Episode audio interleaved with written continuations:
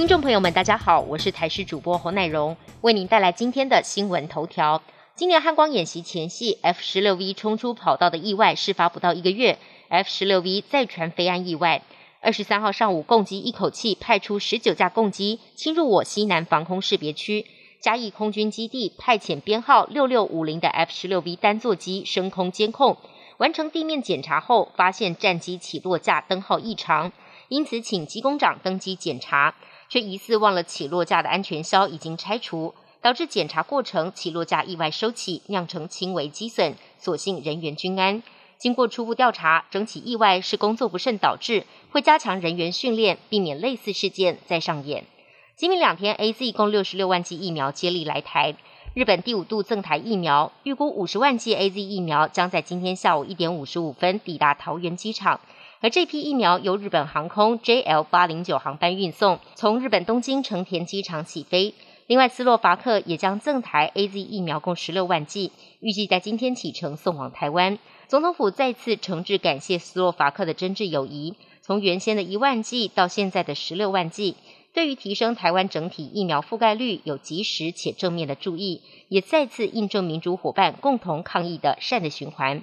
直奔五倍券在今天上午九点开始预约，民众可以前往超商事务机进行预约程序。四大超商也各自寄出优惠稀客。经济部表示，民众可于五倍券官网或四大超商预定纸本券。经济部也强调，超商预定一定要原预定的超商门市领券，不能到其他门市领取。这一波纸本券会先在五倍券的官网跟超商开放预约，十月四号才开放透过中华邮政的网站及电话预约。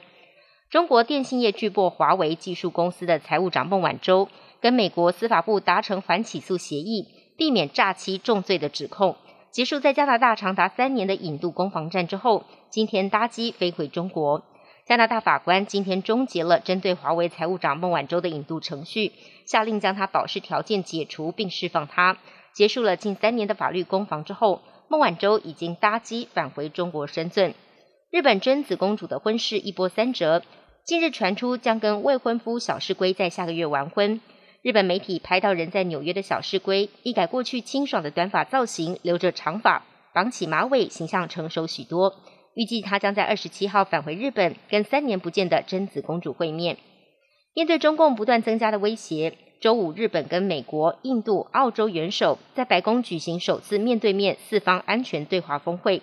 峰会期间，拜登说。这个会议的民主伙伴拥有共同的世界观，对未来有共同的愿景，大家走到一起，共同应对我们这个时代的关键挑战。从 COVID 到气候，再到新兴技术，澳大利亚总理斯科特·莫里森则强调了自由和开放对印太地区的重要性。本节新闻由台视新闻制作，感谢您的收听。更多内容请锁定台视各界新闻与台视新闻 YouTube 频道。